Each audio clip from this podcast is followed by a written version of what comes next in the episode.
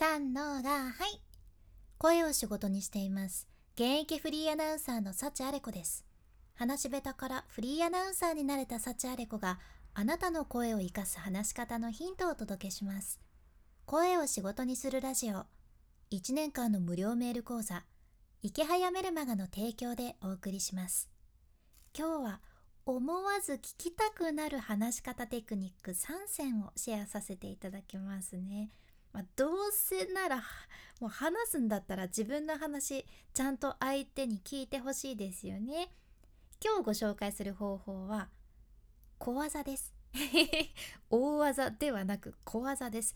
もうちょっとした工夫をするだけで人を引きつけられちゃいますよっていうそんな内容なんですね。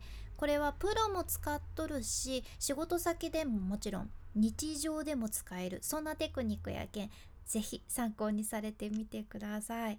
まず簡単に今日の3つのポイントをお伝えすると1つ目が引っかかりを作る。で2つ目文の頭に全集中。で3つ目が小さな不安を駆り立てる。この3つです。では順番に解説していきます。まず1つ目引っかかりを作る。引っかかりを作る。まあ、相手が自分の話を聞きたくなるっていうのを作るにはどうすりゃいいんかなって考えると実際いろんな方法があるんやけどやはり話す時に相手の注意を引くっていうのはかなり大切になってくるポイントやね。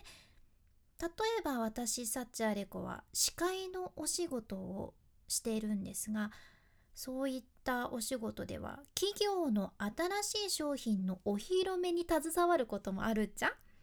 でそういう時によくあるフレーズとしては例えばねこちらが来月に発売予定の新モデルテスラミライースカローラですとかね。ちょっとすいません。知ってる車を並べてしまいましたけれども。まあこんな風な言い回しがよく使われるんですよ。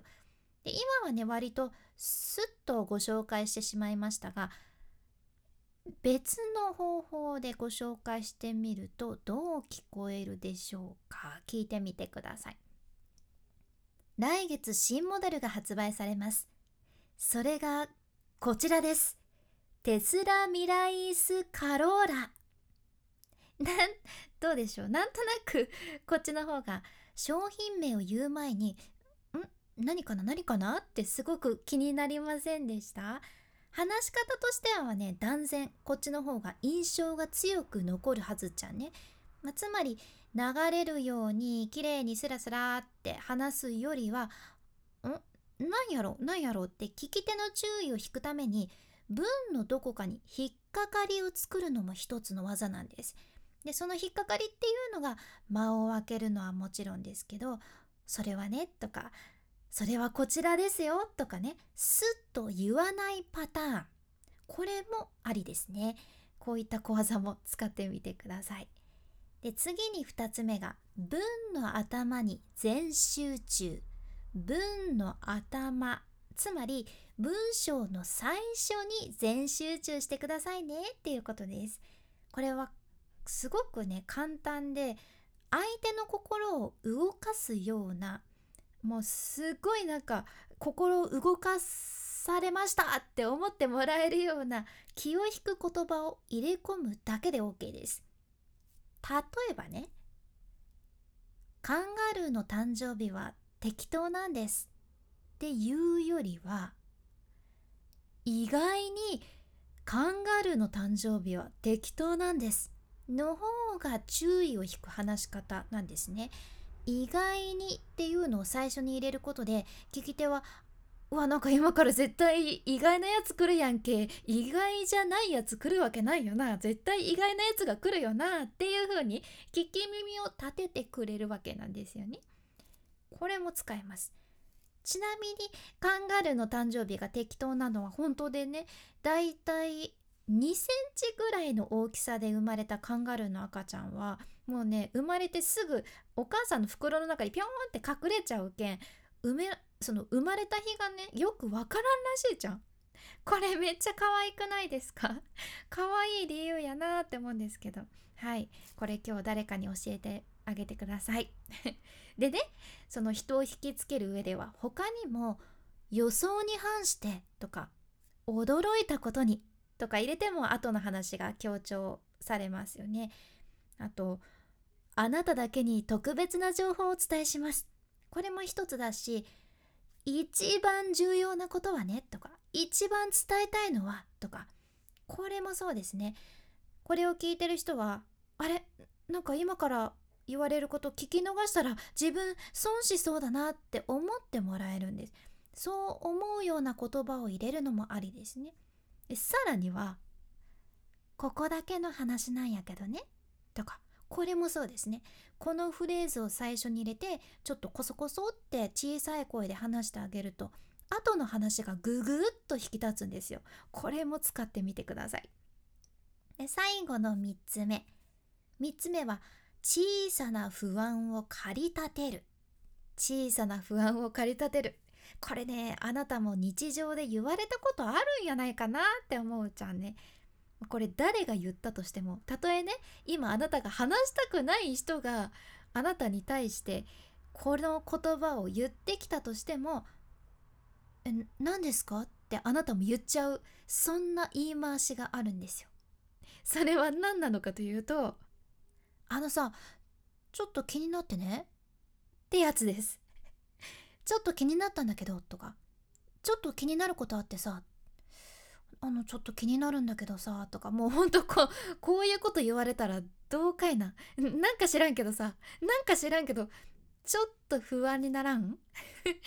男の人ならえ俺鼻鼻毛？えもしかして鼻毛出てる？とかね思うかもしれんし女性でしたらストッキング転生してるのかな？とかね洋服にタグつけたままだったっけ？とかね靴下の色をえ？別々に履いてきた？とかいろんなもうそういった不安がブワーって駆け巡るわけなんですよ。これは割と有効ですね。なんか嫌な人がそう言ってきたとしても一応聞いとくかっていう体制になるわけです。あとこれね似たようなジャンルでいや大した話じゃないんですけどねっていうのもあるんですね。大した話じゃないんですけどねって言われたらえ大した話やったらどうしようそんな言うってことはハードル下げてきとるけど大した話やったらどうしようって思いません？でもねまあこれは割とリスクがありましていや大した話じゃないんですけどねって言ったら相手に「あオッケーじゃあ後にしてくれる?」って言われる可能性があるわけですよ。これが難しいところでだからその点ではちょっと気になったんだけどねとかちょっと気になってさっていう方が 使いやすいかもしれません。まあ、わざわざ不安にさせる必要はないんやけどあえて人を引きつけたい時は是非時々 使ってみてください。今回の学びとしては思わず聞きたくなる話し方テクニック3選ということで1つ目が引っかかりを作る2つ目文の頭に全集中そして3つ目小さな不安を駆り立てるちょっと気になってねっていうことですね。是非参考にしてみてください。今日みたいなあなたの話し方をアップデートする内容や仕事先で一目置かれるような最新の海外情報もこれからシェアしていくけ聞き逃さないようにフォロー無料のサブスク登録のボタンも今のうちにポチッと忘れずに押しておいてください。で今回の内容と合わせて聞きたい回を今日も画面スクロールして出てくる概要欄エピソードメモに入れています今日は抑揚をつける話し方5つのテクニックっていう回ですね。もっと聞きたくなる話し方には抑揚は欠かせません。ぜひこちらも合わせて聞いてみてください。さらにこのラジオのスポンサー池早さんの無料メルマガのリンクも一緒に入れています。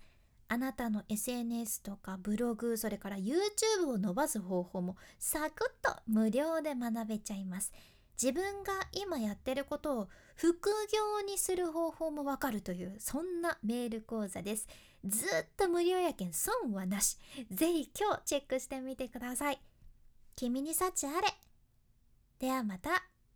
博多弁の幸あれ子でした。